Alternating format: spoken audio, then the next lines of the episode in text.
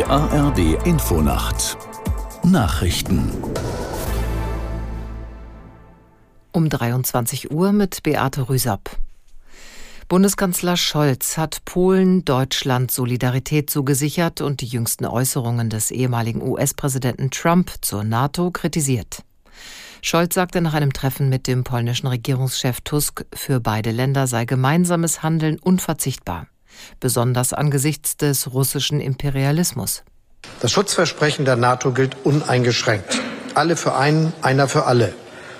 Und lassen Sie mich aus aktuellem Anlass klar sagen, jegliche Relativierung der Beistandsgarantie der NATO ist unverantwortlich und gefährlich und ist einzig und allein im Sinne Russlands. Niemand darf mit Europas Sicherheit spielen oder dealen. Bundeskanzler Scholz.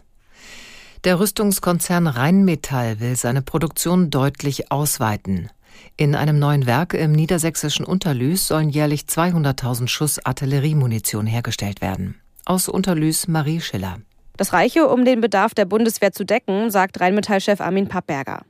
Der Spatenstich heute ist nicht nur der Startschuss für den Bau der neuen Fabrik, er ist auch ein Zeichen, dass der Kanzler es ernst meint mit der Zeitenwende.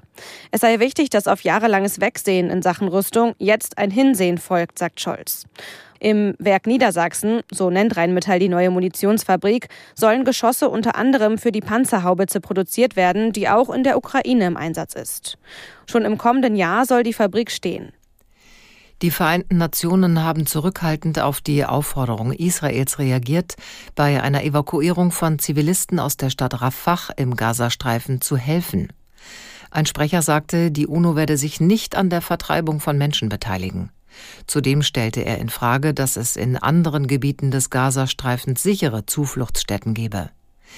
Israel hatte erklärt, Terroristen der Hamas würden möglicherweise palästinensische Zivilisten in Rafah als menschliche Schutzschilde missbrauchen. Deshalb müssten sie in Sicherheit gebracht werden, bevor das Militär seine Offensive starte. Mit den traditionellen Rosenmontagszügen haben Hunderttausende Menschen den Höhepunkt des Karnevals in den rheinischen Hochburgen gefeiert. Die Mottowagen nahmen wie immer die Politik aufs Korn. So wurde Olaf Scholz als Faultier in der Hängematte und Außenministerin Baerbock als Elefant im Porzellanladen dargestellt. Bei der Schwimmweltmeisterschaft in Katar gibt es die erste Goldmedaille für Deutschland. Die Berlinerin Angelina Köhler gewann über 100 Meter Schmetterling. Köhler ist die erste deutsche Beckenschwimmerin seit 15 Jahren, die WM-Gold holte. Das waren die Nachrichten. Das Wetter in Deutschland. Tagsüber im Norden zeitweise Regen, sonst meist trocken und neben dichten Wolken auch etwas Sonne bei 6 bis 12 Grad. Es wird jetzt 23.03 Uhr.